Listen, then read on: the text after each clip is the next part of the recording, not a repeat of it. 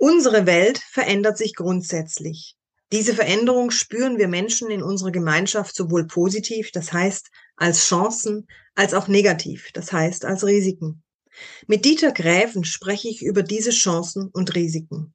Wir sprechen auch über William Wallace, den schottischen Freiheitskämpfer, und in diesem Zusammenhang über Freiheit, Gesellschaft und Kommunikation. Dabei gehen wir auch auf die funktionierende Demokratie ein, die in vier Sektoren aufgeteilt ist. Den Sektor Politik mit dem Code Macht, den Sektor Wissenschaft mit dem Code Wahrheit, den Sektor Recht mit dem Code Gerechtigkeit und den Sektor Wirtschaft mit dem Code Geld. Wie weit dabei Liebe, Vertrauen, Ehrlichkeit, Wahrheit und Güte wichtig sind, hören Sie im folgenden Gespräch, das am 24. Februar 2022 aufgezeichnet wurde. Servant Politics, der Podcast für politische Reflexionsimpulse. Herzlich willkommen zu einem Servant Politics Special, heute mit Dieter Gräven. Guten Morgen, Herr Gräven. Guten Morgen. Herr Gräven, wir widmen uns heute wieder mal der Politik zu und Sie haben wahnsinnig viele gute Ideen jetzt schon im Vorgespräch geäußert und deswegen bin ich sehr gespannt jetzt auf unser Gespräch. Grundsätzlich wollen wir über ja, die Gesellschaft sprechen und die grundsätzlichen Aufgaben der Politik weil die Welt sich gerade sehr stark und grundsätzlich ändert. Also jetzt nicht nur in der Digitalisierung und Globalisierung, sondern generell mit Chancen und Risiken, das heißt positiv sowie negativ. Doch bevor wir jetzt da tiefer einsteigen, möchte ich ganz kurz auf Ihr Profilbild eingehen, was Sie bei LinkedIn haben. Da haben Sie William Wallace, diesen schottischen Freiheitskämpfer aus Braveheart. Vielleicht oder wenn Sie ganz kurz sagen könnten, warum Sie dieses Profilbild jetzt gewählt haben, das fände ich sehr spannend. Mhm. Ja, ähm, zuerst einmal, der Film hat mich wahnsinnig berührt. Äh, ich erinnere mich noch das erste Mal, als ich das gesehen habe, wie emotionalisiert mich dieser Film hat und wie mir auch Tränen liefen.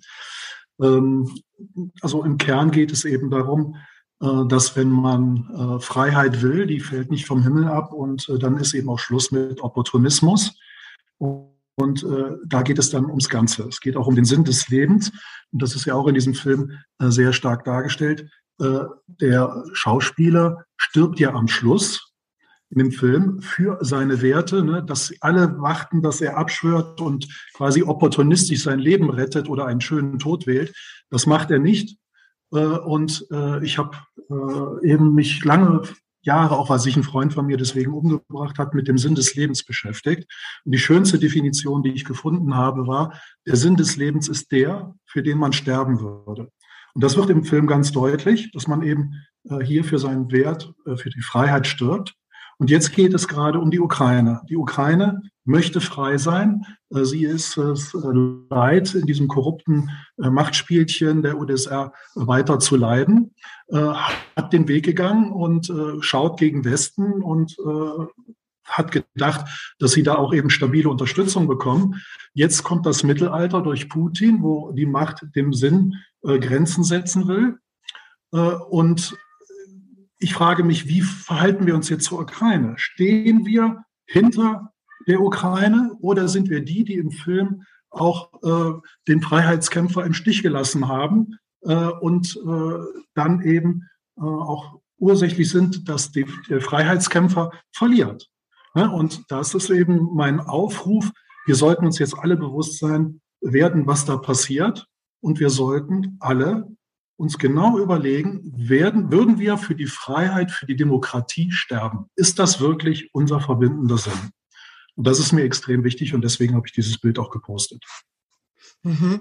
Und wenn Sie jetzt so sagen, sind wir alle bereit für die Freiheit oder die Demokratie auch zu sterben? Das bringt mich jetzt vom Wir zur Gesellschaft. Was ist eigentlich Gesellschaft, Herr Gräfen?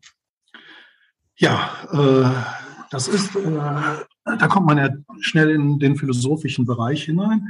Ähm, ich halte mich ja, Sie wissen ja, ich orientiere mich bei abstrakten Fragen sehr gerne äh, an der, oder orientiere ich mich an der äh, Systemtheorie. Und äh, eine Gesellschaft wird durch zwei Sachen konstituiert. Das eine ist die Kommunikation, weil Kommunikation ist ja die Verbindung zwischen verschiedenen Menschen. Und das andere ist das, was die Gesellschaft wie ein, sagen wir mal, ein, ein, ein, ein Klebstoff zusammenhält. Das ist der gemeinsam getragene Sinn. Und äh, nehmen wir mal an, was ist Gesellschaft? Äh, fangen wir erstmal ganz klein an. Eine Eheschließung ist eine Gesellschaft auf ganz, ganz kleinen Bereich, wo sich eben zwei Menschen äh, zusammenfinden, einen gemeinsamen Sinn definieren. Der ist meistens von Liebe getragen. Das kann natürlich auch andere Zwecke haben. Und wenn beide dann eben diesem Sinn weiter folgen und entsprechend auch sauber kommunizieren, äh, dann ist damit eine Gesellschaft definiert. Und äh, wenn wir auch bei diesem Beispiel bleiben, ähm, die meisten Ehen werden ja mittlerweile wieder geschieden. Da ist es dann eben so, dass dann das Individuum äh, irgendwann einer von beiden oder beide zusammen den gemeinsam getragenen Sinn gar nicht mehr so wichtig sehen, äh, dass sie dem folgen wollen, sondern sie folgen dann wieder ihrem eigenen individuellen Sinn oder sie haben andere Personen gefunden, mit denen sie einen anderen Sinn äh, in höherer Priorität verfolgen wollen. Und wenn man das denn weiterzieht, dann kommt man irgendwann zur Familie. Und das ist ja auch so quasi die Evolutionsstufe unseres gesellschaftlichen Bewusstseins. Ne? Wir sind ja dann auch, sagen wir mal, sehr egozentrisch in, in der Steinzeit groß geworden. Dann äh, war der Fokus natürlich auf die Stammesgesellschaften, die Familien. Äh, dann wächst das weiter. Irgendwann hat man dann Dörfer. Ne? Das ist ja dann auch die erste Säule unseres öffentlichen Lebens, die Kommunen. Ähm, das geht weiter dann eben auf Bundesländer, dann bis zum Bund. Dann haben wir ja in Deutschland das nationalistische, die nationalistischen Limitierungen schon überwunden und sind äh, bei dem Konstrukt äh, der EU. Äh, und dann ist ja dann noch die Frage des äh, die größte Gesellschaft, das wäre eben die Weltgesellschaft. Wir leben alle zusammen auf einer Erde. Diese Erde hat massive Probleme. Die werden, sieht man in der World Economic, äh, die hat so eine Risk Map entwickelt. Das sind alles die Risiken, die die Weltgesellschaft am Überleben äh, irritieren. Und äh, ja, also da sieht man eben, sagen wir mal, Bundesrepublik äh, ist eine Demokratie. Das ist der gemeinsam getragene Sinn. Äh, das hält uns zusammen und wir kommunizieren. Aber äh, ob wir das noch äh, in einer modernen Art machen und wie wir das machen, das werden wir sehr, wahrscheinlich gleich auch ein bisschen weiter vertiefen können. Mhm. Wenn Sie sagen, wir kommunizieren miteinander in der Bundesrepublik, dann kommt ja da ganz stark jetzt auch die Politik mit dazu. So habe ich Sie verstanden. Ja. Was ist dann grundsätzlich die Aufgabe der Politik in der Gesellschaft? Ja, das ist ja im Grundgesetz auch äh, ganz klar beschrieben. Also die Demokratie ist ja definiert äh, insbesondere durch Artikel 20, äh, der besagt, dass alle staatliche Gewalt vom Volk auszugehen hat. Das ist sehr geschickt. Wenn man darüber nachdenkt, nach dem Warum kommt man auch recht schnell darauf. Das hat etwas mit dem Sinn zu tun. Also jede Gesellschaft hat, besteht aus einer gewissen Struktur wo man so, sagen wir mal, sich gemeinsame Spielregeln äh, äh, gibt, wo man auch äh, Verfahren, wie etwas abläuft, in Prozesse beschreiben kann. Das sind Wissensspeicher für diese Gesellschaft. Und dann auf der anderen Seite haben wir die freie Handlung. Und ähm, bei der Struktur ähm, äh, oder sagen wir die Strukturelemente das, ist, das gibt es drei Stück. Und das ist ganz wichtig, dass man das versteht. Äh, eine Gesellschaft kann nur stabil stehen, wenn der gemeinsam getragene Sinn passend ist zu den dazugehörigen Ressourcen, zu der Macht und zur Kommunikation. Das sind die drei Strukturelemente. Und wenn man da kein symmetrisches äh, etwas hat, dann hat man einen sogenannten Rohrkrepierer vor sich liegen. Ne? Ich mache jetzt mal ein Beispiel. Nehmen wir mal an, wir würden uns als, äh, als Deutschland jetzt eben sagen, okay, wir sind eine Demokratie. Äh, zur Definition der Demokratie werden wir vielleicht später noch kommen. Und wenn diese Demokratie jetzt von der Macht nicht richtig besetzt ist und die Ressourcen nicht da sind und nicht richtig entsprechend kommuniziert wird, dann ist die Demokratie nicht haltbar. Und das kritisiere ich eben. Äh, wir haben in Deutschland äh, ja vier Sektoren. Das ist die Politik, die Macht. Wir haben den Sektor der Wissenschaft, das die spricht im Code der Wahrheit. Wir haben äh, den dritten Sektor, das ist das Recht. Die sprechen im Code Gerechtigkeit. Äh, und äh, der vierte Sektor ist die Wirtschaft, die kommuniziert im, im Code Geld. Und die Politik, die Macht haben wir bei uns eben über eine Funktion ausgeübt, also die Macht gehört grundsätzlich dem Volk, die staatliche Macht. Und dafür hat das Volk, weil sie eben, weil wir können ja nicht äh, für alle Entscheidungen immer alle zusammenkommen, hat man Vertreter gewählt. Äh, das äh, Wählen ist übrigens kein Kennzeichen einer Demokratie, das ist die freie Wahl. In Griechenland hat man nicht gewählt, sondern da wurden die Vertreter gelost. Äh, und wenn sie nicht richtig funktioniert haben, wurden sie auch in Verbannung geschickt. Ne, das hat man heute eben anders organisiert. Wir arbeiten mit Profipolitikern, die aber wiederum keine Qualitäts, äh, also keine Mindestqualitätsanforderungen erfüllen müssen. Äh, und diese politische Funktion vertritt für uns die Macht, ist also beliehen die Funktion des Volkes. So verstehe ich die Politik und die ist auch entsprechend im Grundgesetz so geregelt. Mhm.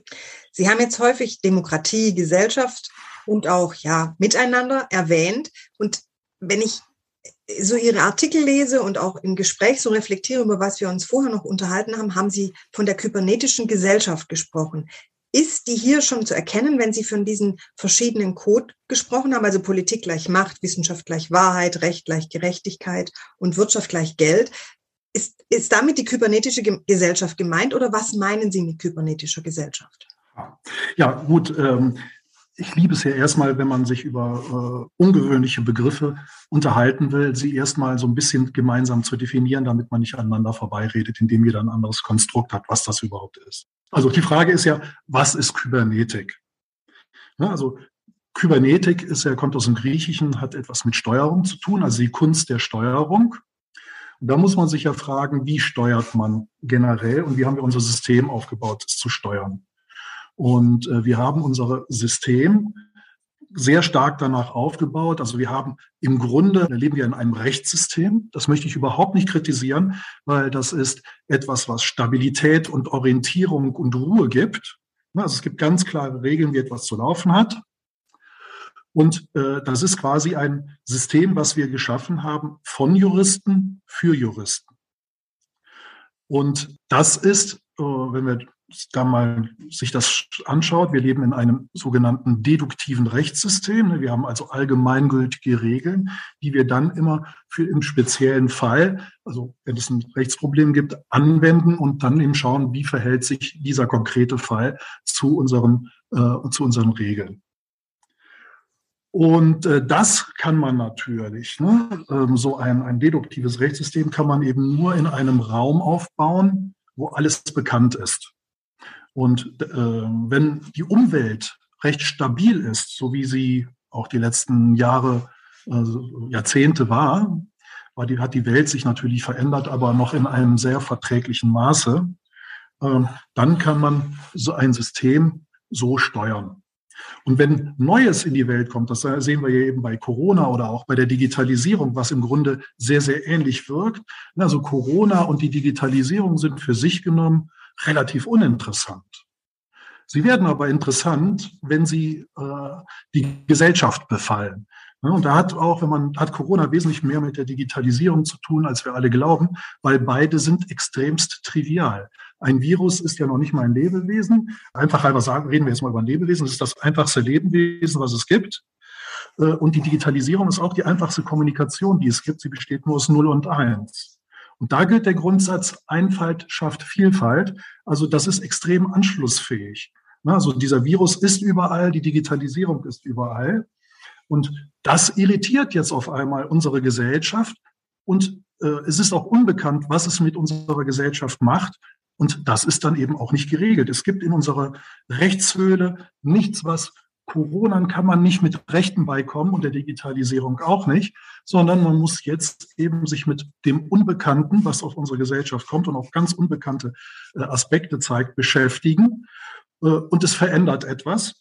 Und wir haben keine Veränderungsfunktion. Also wir haben ein Rechtssystem und Luhmann hatte schon 1971 gesagt, wir müssen neben dieser Höhle, die wir quasi haben, ne, das ist so wie Platons Höhle, unser Rechtssystem beschreibt Platons Höhle, das Bekannte. Und wenn jetzt etwas Neues kommt, ist die Frage, wie kommt denn das überhaupt in unsere Welt? Wie kommen wir zu bestimmten Gesetzen? Und da haben Sie gesehen, da wird die Gesellschaft sehr, sehr unruhig, dass sich die Politik in der Corona auf einmal die Deutungshoheit geschnappt hat, obwohl sie ja nicht im Code Wahrheit spricht, sondern das macht ja die Wissenschaft, sondern im Code Macht und die Macht auf einmal dem Volke sagt und vorschreibt, was es zu tun hat. äh, hat die Gesellschaft natürlich ein Problem damit und äh, hat das auch kundgetan. Äh, und wie das Ganze abgelaufen ist, da muss man sich wirklich fragen, grundsätzlich fragen, funktioniert unsere Demokratie überhaupt noch? Was genau verstehen Sie denn unter Demokratie? Äh, dem Sinne nach folge ich äh, dem Rainer Mausfeld. Ähm, der hat gesagt, Demokratie äh, ist die Fähigkeit, äh, ich ver, äh, verstärke das, ich, sage, ich rede von der Verpflichtung, also die Demokratie ist die Verpflichtung, gemeinsame Probleme friedlich, unblutig, gemeinsam im öffentlichen Raum auszutragen. Und das ist Demokratie. Jetzt können wir das natürlich nicht alle täglich selber machen. Deswegen haben wir auch für die Tagespolitik eine Funktion gewählt über Parteien. Auch darüber muss man reden, ob Parteien überhaupt noch zeitgemäß sind.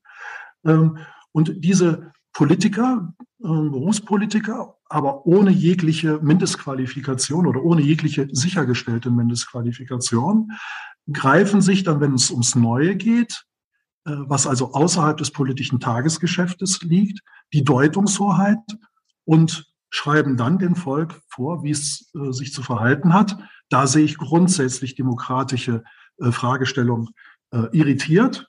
Und äh, ich persönlich stelle das äh, in Frage, dass die politische Funktion, die wir für das politische Tagesgeschäft wählen, überhaupt die Legitimation hat, Neues in der Welt äh, zu beobachten, zu bewerten und dann Regeln vorzugeben. Das halte ich für grundsätzlich falsch organisiert. Sie haben jetzt auch Welt angesprochen. Wie gestaltet man denn auch diese kybernetische Welt politisch? Ja, also äh, erstmal äh, muss man, also ich glaube, dass wir festhalten können, dass jetzt durch die Digitalisierung insbesondere die äh, Dinge miteinander verbindet, die vorher hart abgetrennt waren, äh, eben neue Optionen in die Welt hereintragen äh, und alte Glaubenssätze von uns irritieren und auch äh, gegebenenfalls zu einem höheren Bewusstsein, äh, ein Wir-Bewusstsein stärker adressieren. Äh, dass das äh, über die Politik geregelt werden kann. Und da muss man eben ganz anders organisieren, weil man es auch durch die Digitalisierung ganz anders organisieren kann. Ne? Also es gibt neue Optionen. Dirk Becker spricht äh, von äh, einem Übersinn. Ähm, Giddens hat 15 Jahre vor ihm schon gesagt, dass die Demokratie vom Sinne aus enthüllt, auch die alle Institutionen in der Demokratie vom Sinne aus enthüllen, durch eben die verbindende äh, Kraft der Digitalisierung. Man muss also grundsätzlich überlegen, wie man transformiert. Ich meine, dass wir transformieren müssen, scheint ja außer Frage, weil jeder redet ja darüber. Aber wenn man genau hinguckt und sagt, hm, wer transformiert der denn jetzt hier wirklich? Äh, und, und, und, und wer geht da auch in den Lied? Und äh, die Fragestellung ist ja auch, kann man die Demokratie, so wie sie heute aufgebaut ist und abgetrennt in ihren Sektoren, überhaupt transformieren, da sagt ihm die, einem die Systemtheorie auch, nein, das geht nicht abgetrennt, sondern die Sektoren müssen in einer gesellschaftlichen Transformation zusammenarbeiten. Und jetzt frage ich zurück, wo sind dafür die verbindenden Sinnräume? Wo passiert das? Und insbesondere, wer geht da, wer integriert und wo ist dann, ich gehe jetzt wieder auf das Bild äh, zurück, was ich gepostet habe, wo ist derjenige, der äh, die Gesellschaft dann auch äh, leitet? Ne? Der, der, der koordiniert, der, der sich den Auftrag des Volkes auch abholt, um dann eben koordinierend tätig zu werden und Aufgaben dann ordnungsgemäß durchführt. Das sehe ich in keinster Weise.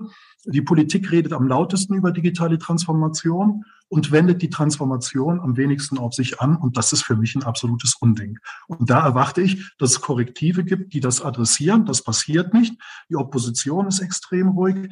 Die Betroffenen, die Arbeitnehmer sind auch sehr ruhig. Ich vermisse die Arbeitnehmervertretungen, die hier äh, deutlich nach vorgehen. Und ich vermisse insbesondere den Bundespräsidenten, der genau äh, in seinem Eid ja auch sagt, alles zu tun, äh, was für das Volk, für die Gesellschaft äh, wichtig ist.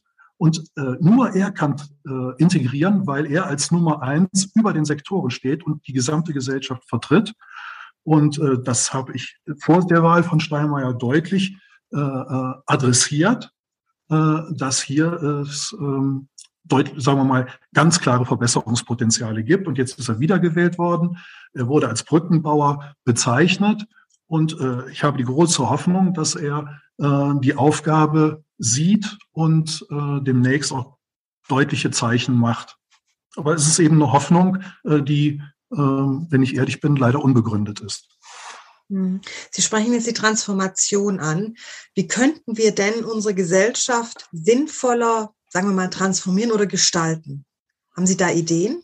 Ja, natürlich habe ich eine Idee. Und äh, Sie sagten es ja schon in Ihrer Fragestellung, äh, sinnvoller zu gestalten. Das heißt, wir haben ja heute einen Sinn der Demokratie, ähm, die deutlich verbessert ist. Da bin ich eben drauf eingegangen. Also Demokratie von der Theorie, ja, das Grundgesetz ist auch sehr schön. Äh, das Grundgesetz ist nicht dynamisch, äh, also hat ja selber keine äh, ausführlichen Kapitel darüber, wie eine Gesellschaft oder wie man das gesetzlich regelt, damit die Gesellschaft sich selber wandeln kann. Ne? Da, da gibt es eine große Regelungslücke. Wir haben im Westen ja auch nicht das Buch der Wandlung, der Osten schon. Und äh, dann muss man eben sagen, okay, welchen neuen Sinn möchte ich denn überhaupt adressieren? Nehmen wir mal an, das Einfachste wäre zu sagen, ach, der alte Sinn war ja eigentlich schon gut, aber wir wollen den neuen Sinn eben auch besser und zeitgemäßer äh, organisieren. Äh, das wäre dann die Zielstellung und dann muss man dann entsprechend überlegen, wie man diese Aufgabe erfüllen kann. Das heißt, äh, klassisches Aufgabenmanagement ist immer, wenn ich eine Aufgabe habe und äh, die sinnvoll ist, also die Aufgabe ist immer ein Instrument, um auch einen bestimmten Sinn, den man gemeinsam verfolgt, zu konkretisieren. Und eine Aufgabe konkretisiert man ganz einfach durch Organisation der passenden Ressourcen. Und diese Ressourcen waren in der Vergangenheit äh, sehr stark Humanressourcen und äh, es werden immer mehr äh, oder der, der Anteil der technischen Ressourcen steigt kontinuierlich. Das heißt, Aufgaben kann ich nur äh, gut äh, äh, erfüllen, wenn ich in einer sauberen äh, Organisation die richtigen technischen und humanen äh, Ressourcen äh, organisiere. Und das ist meine Hauptkritik. Das Grundgesetz ist gut. Es fehlt ein bisschen was an der Dynamisierung. Da muss man sich mal einen Kopf machen. Auch über die Rolle des Bundespräsidenten. Die ist auch nicht so ganz äh, sauber. Äh, dass er eben eine Transformationsaufgabe hat. Da muss man sehr wahrscheinlich etwas nachschärfen. Äh, und dann muss man die Demokratie sauber definieren und sauber organisieren. Und das ist heute nicht der Fall. Äh, ich mache es an einem Beispiel deutlich. Äh, wir wissen alle, dass die Wirtschaftslobby, ähnlich wie in Amerika, zunehmend Einfluss auf die politische Funktion der Bundesrepublik Deutschland nimmt. Also die Lobby sitzt quasi der Politik täglich auf dem Schoß. Es gibt auch Stimmen, dass hier, äh, sagen wir mal, Gelder bezahlt werden, äh, was in Richtung Korruption geht. Da muss man natürlich als Demokratie äh, sehr, sehr äh, sauber sein und sehr deutlich darauf hingucken, dass man das ausschließt. Ich will keinem unterstellen, dass es der Fall ist, aber die Gefahr und das Risiko gibt es und das muss man auch entsprechend organisieren. Und die Wirtschaftslobby äh, nimmt also Einfluss zwischen dem Volk und seinen Volksvertretern. Und das ist ein absolutes Unding. Das ist nicht durch das Grundgesetz gedeckt. Im Gegenteil, Artikel 20 sagt sogar, wenn äh, die Organisation und äh, was in äh, Artikel 20 beschrieben ist, äh, äh, irgendwo irritiert wird, das berechtigt sogar zum Widerstand.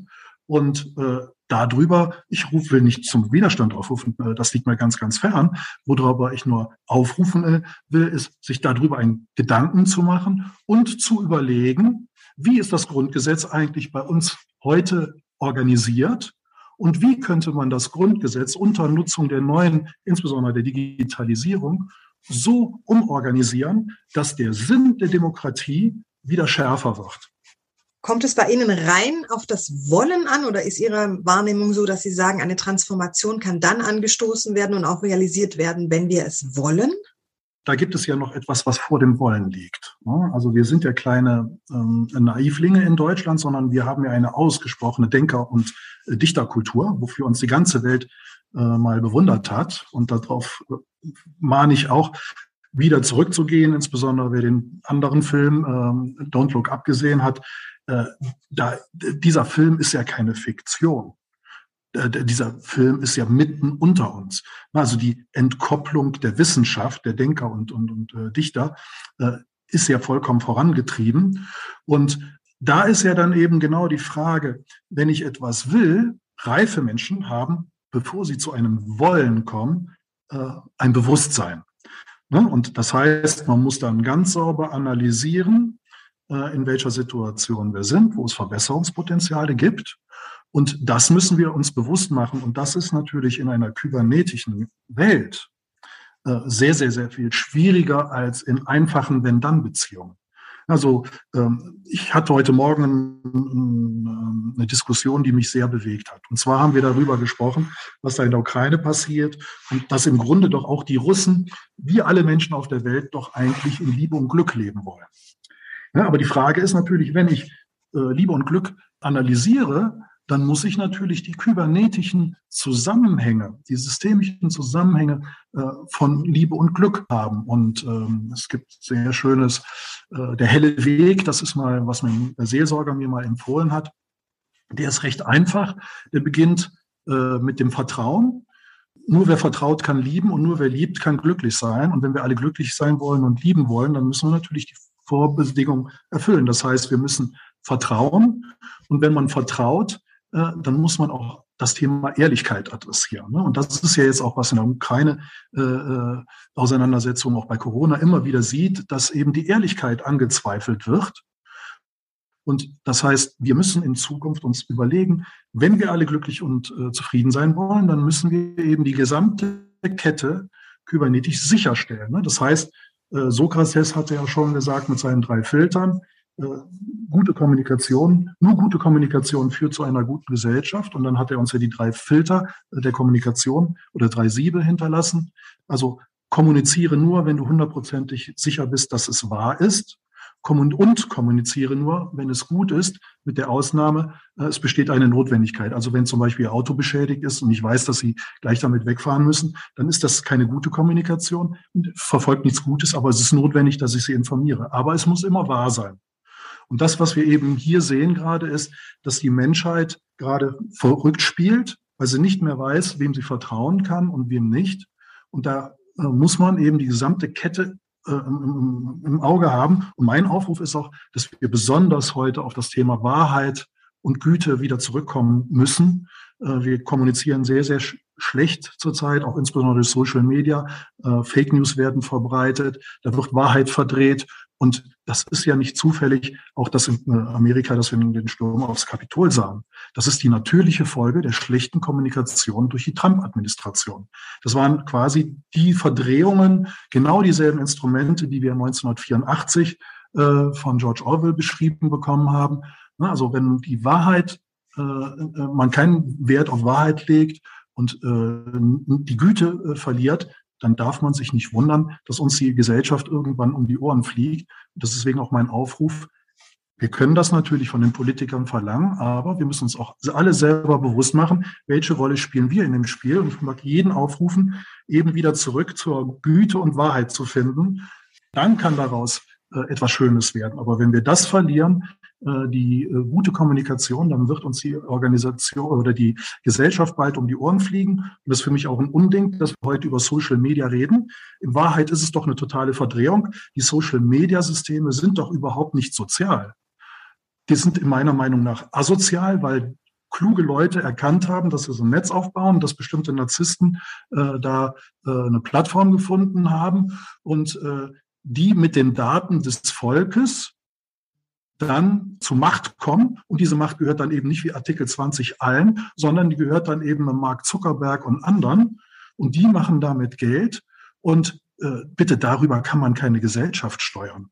Ne, also da muss man eben ein anderes Modell haben, sagen, die Digitalisierung ist gut, auch was Mark Zuckerberg äh, entwickelt hat, ist super gut, aber äh, so ein Social Media, wenn wir wirklich von Social Media reden wollen, gehört in die Hände äh, einer Gesellschaft, weil Daten Macht sind und Macht gehört nach Artikel 20 dem gesamten Volk. Wenn ich jetzt so Ihre Ausführungen höre zu Wahrheit und auch Liebe und Glücklichsein, ganz allgemein ist zur notwendigen auch Transformation in der Gesellschaft. Was ist denn Ihr persönlicher Beitrag für die notwendige Transformation? Ja, vor fünf Jahren habe ich äh, einen harten Schnitt in meinem Leben äh, hingelegt. Also mir ging es sehr gut. Ich war Director bei Bayer äh, habe ein sehr gutes Gehalt gehabt und äh, ein sehr schönes Leben geführt in Luxus. Aber äh, ich habe irgendwann erkannt, dass ich jetzt äh, auch lange genug im goldenen Käfig gesessen habe und äh, genügend äh, meine Rente abgesichert ist und ich eigentlich bis zum Ende meines Lebens äh, ohne Sorgen ein bescheidenes Leben führen kann. Und da habe ich mich entschieden, den Rest meines Lebens äh, dem Sinn jetzt zu opfern oder zu widmen. Zu opfern hört sich zu dramatisch an, also zu widmen und nur noch die Sachen zu machen, von denen ich 100% überzeugt bin, dass sie sinnvoll sind. Ich habe alles verkauft, bin nach Spanien gegangen, in die Stadt des Lichtes. Das hat auch etwas zusammen, äh, ist auch wichtig, hat auch einen demokratischen Ansatz. Also man, äh, das Licht besteht aus vielen Spektralfarben und jede Spektralfarbe hat Recht. Ne, aber sie sind eben unterschiedlich. Aber das Schöne ist, was man daraus lernt an dem Licht, ist, wenn man diese ganzen Spektralfarben nebeneinander legt und sich nicht bekämpft, sondern sie als Gemeinschaft äh, verbindet, dann hat man einen Regenbogen. Und ein Regenbogen gibt das helle Licht. Und das ist für mich auch Demokratie pur, wenn man es wirklich zulässt, die Meinung des anderen friedlich zu anzuhören, äh, sie nicht zu bekämpfen und zu sagen, mein, mein Licht ist besser oder mein Spektrallicht äh, ist schöner als deins, sondern das einfach mal alles nebeneinander in Frieden liegen lässt, dann erstrahlen die Sachen im schönen hellen Licht. Und deswegen bin ich eben äh, hier auch nach äh, Alicante gegangen, äh, Lucentum, die Stadt des Lichtes, und habe hier äh, erst angefangen, ähm, bestimmte sinnvolle äh, Aktivitäten, zum Beispiel des Stifterverbandes oder jetzt bei Max Planck das Thema Aging Population zu unterstützen. Äh, bis ich dann äh, auch einen Kollegen gefunden habe, das ist der Max Mitera, ein sehr netter, feiner äh, Mensch, der äh, uns sehr viel Leid als Gesellschaft vom Hals gehalten hat. Er war nämlich internationaler Terrorismusexperte, hat also Terroristen äh, bekämpft. Und der hat auch bestimmte Werkzeuge, die ich auch bei der Transformation äh, bei Bayer und bei anderen Konzernen entwickelt habe. Und wir haben uns beschlossen, dass wir uns jetzt zusammentun und eine Plattform bilden, wo wir Experten einladen, ein Netzwerk zu bilden, äh, Methoden und Techniken und Tools sammeln und äh, die gemeinnützig äh, Partnern anbieten, die, die wiederum dann in Projekten in die Gesellschaft tragen können. Können Sie da genauer sagen, was das für Projekte sind, gemeinnützige?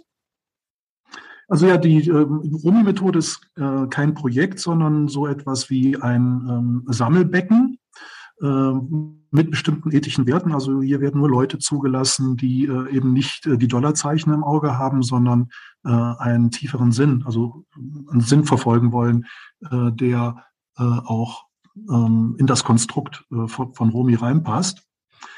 Und ähm, ich mache mal ein Beispiel. Also ähm, ist ja schon seit längerem, wir sind ja gesellschaftlich, also wenn man die Gesamtgesellschaft schaut, muss man ja sagen, was ist das Bewusstsein der Gesellschaft, was ist der Sinn?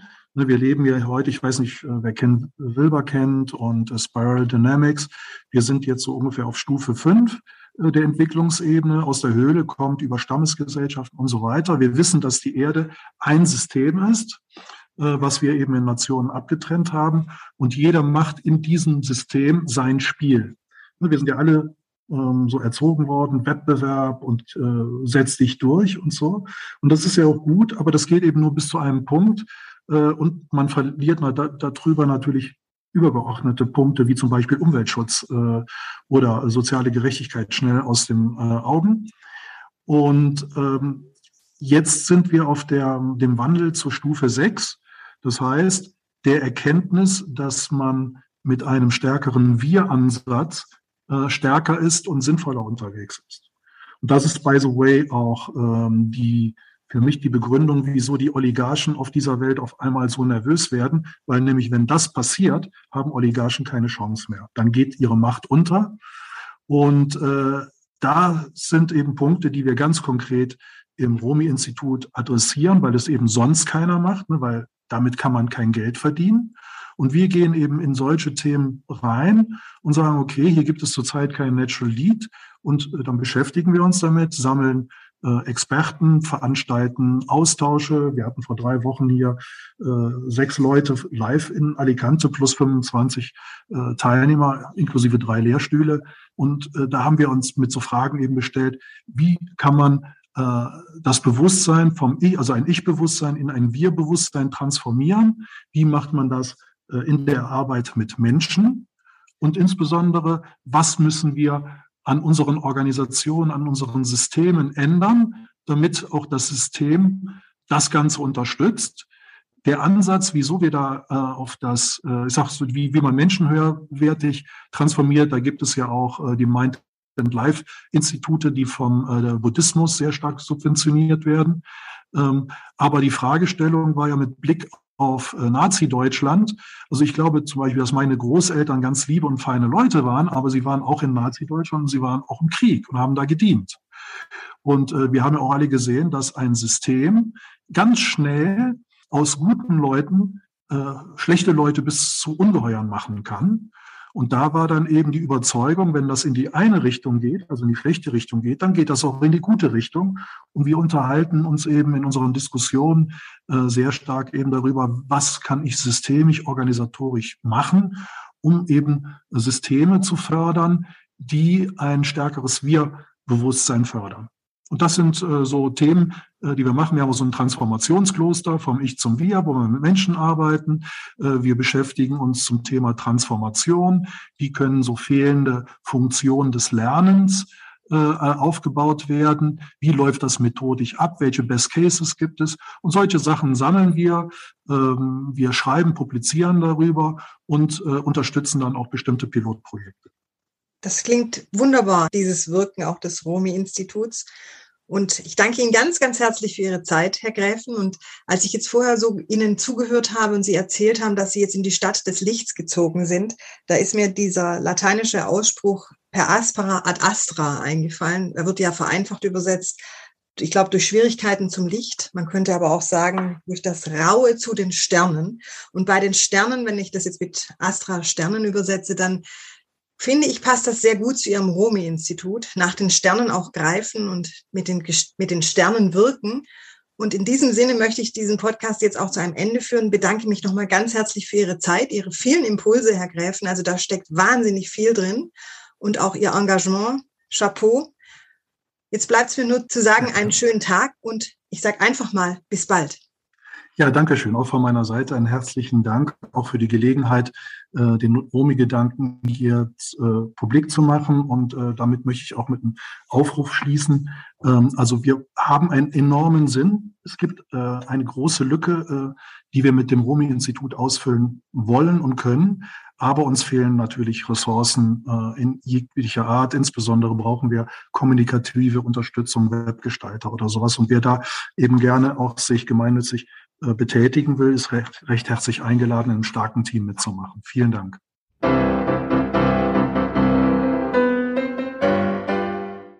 Servant Politics gibt's auf Spotify, Apple Podcasts und überall, wo es Podcasts gibt. Abonniert uns gerne und hinterlasst uns eine Bewertung. Servant Politics, der Podcast für politische Reflexionsimpulse.